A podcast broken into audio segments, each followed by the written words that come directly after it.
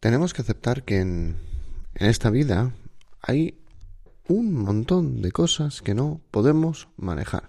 Cosas que habitualmente encima son o producen unos sentimientos, no es que sean, es que producen unos sentimientos de frustración muy grandes, pero la realidad es que son cosas que nosotros no podemos controlar. Tú no puedes controlar el resultado de tu examen, pero sí puedes controlar el tiempo que dedicas a estudiar. Más o menos. Lo mismo no puedes controlar, como hemos visto en los episodios del check-in, de check-out, lo mismo no puedes controlar que hoy estudies ocho horas, pero sí que estudies dos. Hay muchas cosas que no podemos controlar. El, saber qué es lo que podemos mm, que, está en nuestra mano y que no es todo un arte. Y dentro de ese arte, ese arte, aunque parezca mentira, está relacionado con el estrés. Ya es, creo que este es el último episodio en el que voy a hablar del estrés, de su génesis. Ya a partir de ahora habrá que empezar a hablar del control. Ya llevamos bastantes, bastantes episodios. Así que aquí os dejo porque sin más vamos a empezar.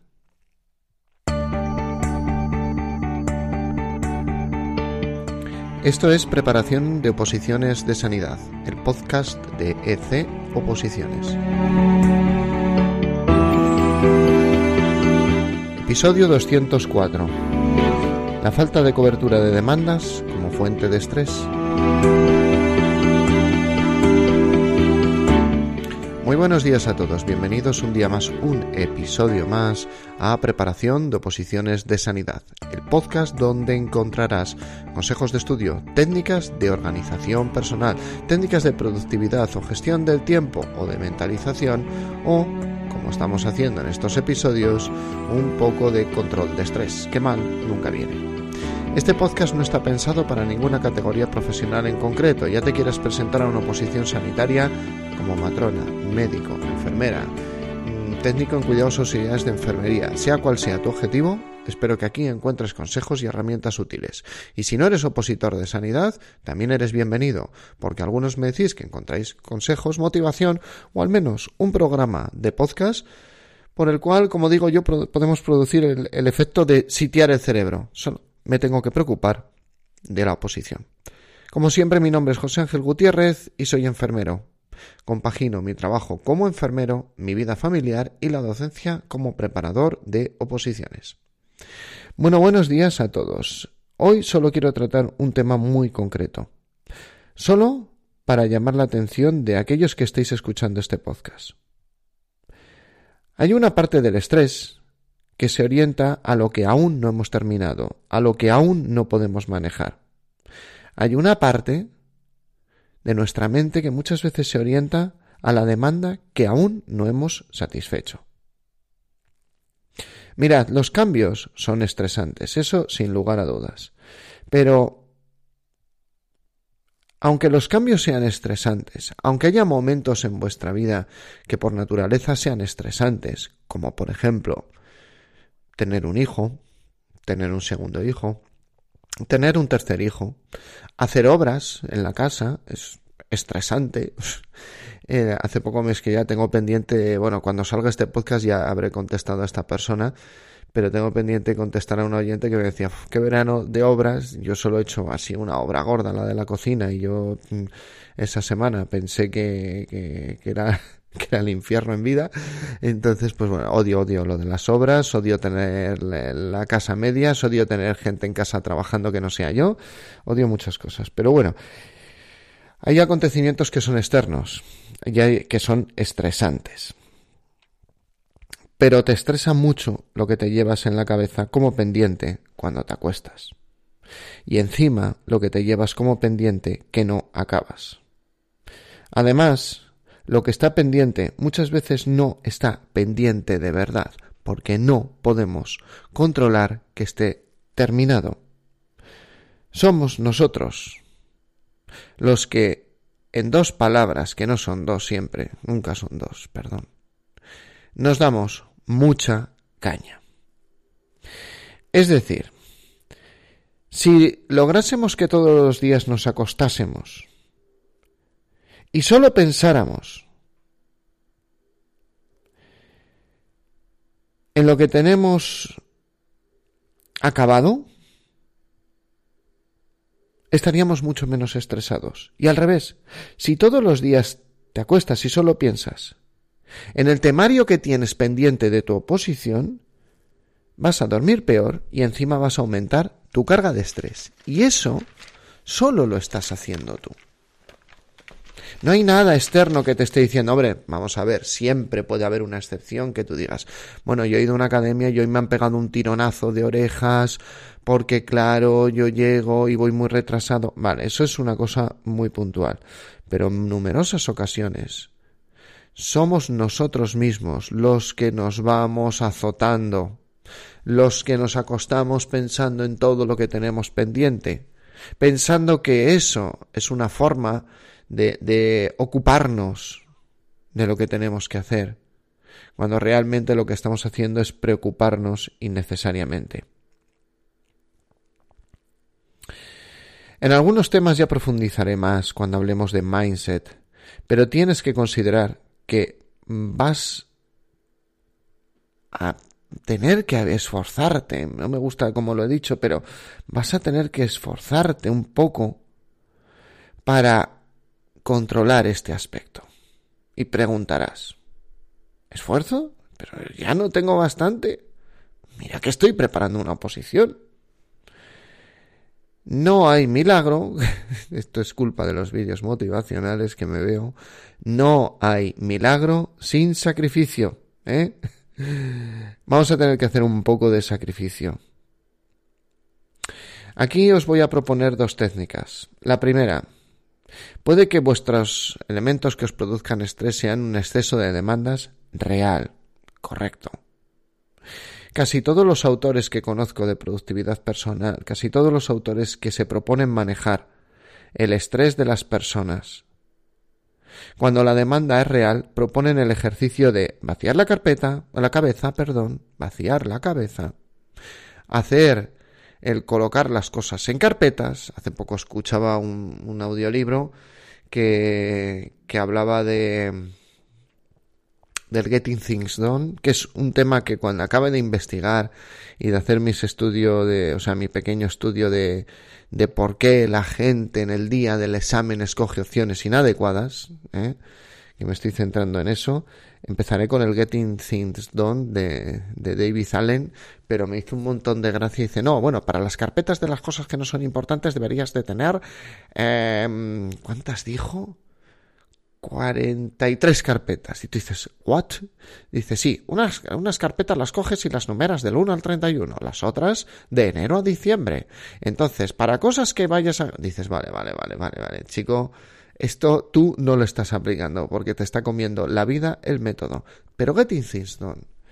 Al igual que, que, por ejemplo, Oscar Feito, que sigo su podcast, que es un podcast de emprendimiento, pero mm, él, él, reconozco que hace unas entrevistas muy buenas. Luego en algunos momentos reconozco que también me resulta un pelín empalagoso, pero él es muy bueno entrevistando. Y, y es una persona que te da la sensación que habla desde el corazón y dice que su esto él lo llama la diarrea mental. Vaciar la cabeza, la diarrea mental, las carpetas, todo tiene el mismo efecto. Es todo esto que tengo en la cabeza, que es pendiente, tengo que llamar al dentista para la niña, tengo que hacer no sé qué, que son demandas reales, que tú no te estás creando. Uf, la profesora ha pedido que, que tal, no sé qué, mañana te voy a llevar a cambiar las ruedas del coche. Todo eso, vacíalo.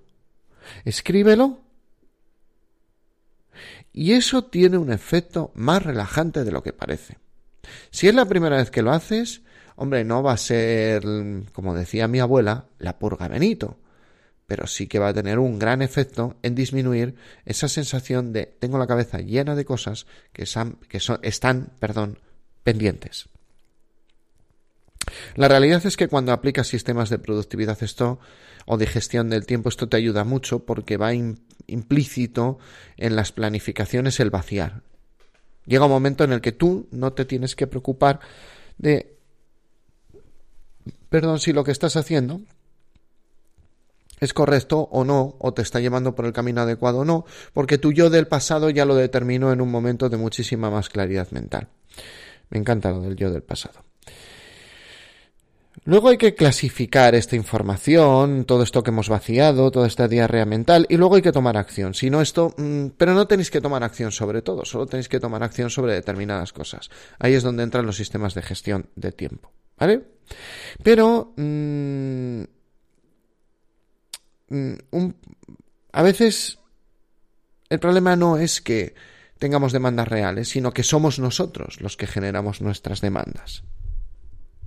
Si este es el caso, tú sospechas que muchas de las cosas que tienes en la cabeza, al margen de las obligatorias por tu mm, vida, que vas a tener un montón, al margen de esas, si tú tienes un montón de cosas en la cabeza y resulta que esas cosas que tienes en la cabeza, eh, eh, pues lo que están haciendo, en tu caso, es que mm, probablemente pues no puedas descansar adecuadamente, ahí es donde entra el checkout. Y ahí es donde entra, y esto, fijaros, ayer lo empecé a hacer con mi hija mayor.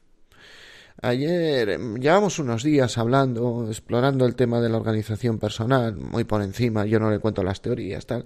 Pero ayer me dice, mira, papá, tengo todo esto para hacer y tú me dijiste que me ibas a echar una mano. Bien, bueno, yo se lo le digo, oye, yo tengo interés en echarte una mano, y luego hay gente que dice, paso de ti. En este caso, mi hija, pues no. Digo, mira, vamos a hacer un listado, vamos a ordenar por prioridades, y como es viernes y son las seis de la tarde, vamos a escoger una serie de tareas que van más sencillas para hacer ahora. ¿Vale? Y si, si puedo hacer más, digo, puedes hacer más. Digo, pero en una hora nos vamos abajo a hacer deporte, ¿te parece? Vale, vale. Bueno, pues entonces se va y a la hora, hora y algo, me voy a su dormitorio, que está al lado de mi despacho, y digo, ¿qué? ¿Cómo va? Pues he hecho esto, esto, esto, esto y esto, y me queda esto, esto, esto, pero habíamos agendado para el resto de los días hacer lo que tenía que hacer. Em, claro, en ese momento eh, le escribí una cosa, digo, lee esto en alto y le escribí en su agenda, he hecho todo lo que tenía que hacer hoy, ya puedo descansar. Solo es eso. ¿Mm? Solo es que generéis un momento en el día, da igual que os quede el 90% del temario, pero es que ese, no, ese 100% no te lo vas a poder estudiar en un día. Pero solo te lo vas a poder estudiar en un día si tú hoy has estudiado lo que tenías que estudiar. Una hora, dos horas, tres horas de altísima calidad, ocho horas de una calidad cuestionable, lo que tú creas conveniente. ¿Vale? Lo, último era irónico. Ya sabéis cuál es la filosofía de este podcast. Estudia mucho, pero de calidad. ¿Mm? Y estudiar mucho de calidad a partir de la cuarta hora empieza a ser incompatible. Y encima, muchos de vosotros, pero si es que tenemos caso, si es que Perdonad que salte de tema porque quiero ya acabar el podcast, pero es que hace poco empezamos un, curso de clases en directo de enfermería en salud mental para Aragón. Y, me decía, me escribió una persona, no sabía se apuntas y dice, es que solo dispongo de tres horas. Y, y yo le contesté, digo, digo, lo importante no son las horas que disponga, sino la calidad, porque en la anterior oposición ha sacado plazo una persona que disponía solo de dos, reales solo de dos reales y eran antes de irse a trabajar. Que por cierto, ya le, le, he lanzado el anzuelo para que venga en el podcast y, os cuente su experiencia, porque creo que estas experiencias son muy importantes para vosotros. Como una persona que tiene un trabajo fijo de 8 a 3, que por la tarde su marido trabaja, por lo tanto todas las tareas familiares le corresponden a ella, como ajustando un poco el horario del sueño y estudiando antes de, antes de ir a su trabajo, cómo consiguió sacar una plaza, mientras otros, pero es que vamos a ver, la realidad es la realidad, señoras y señores, que mientras esta señora se dejaba los cuernos todas las mañanas dos horas antes de ir a trabajar, ¿eh? otras personas, a los cuatro meses de empezar el curso, te las encuentras en un descanso y dices, ¿qué tal? ¿Cómo va? Y te dicen, ah, estoy pensando en a ver si me pongo. A ver, el curso son seis meses.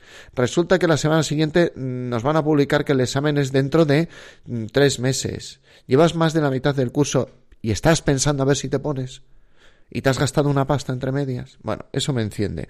La cuestión es que las otras personas, los que se acuestan pensando cuánto temario tengo pendiente, por favor, ese temario pendiente no lo vas a hacer en un día. Pero si hoy has hecho tu dosis, si hoy has hecho tu cantidad de estudio, has hecho lo que tenías que hacer.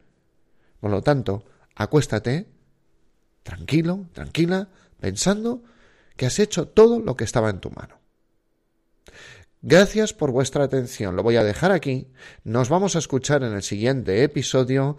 Y, como siempre, si os aporta valor, si os ha servido para algo, cinco estrellas, Apple Podcast, me gusta en iVoox, corazoncito en Spotify. Eh, os contesto a todos los que me escribáis a joseangel arroba medio oposiciones.com se me ha desbordado el tema de los comentarios de iVoox. Antes los podía responder, ahora mismo no, pero los leo todos, os los agradezco todos.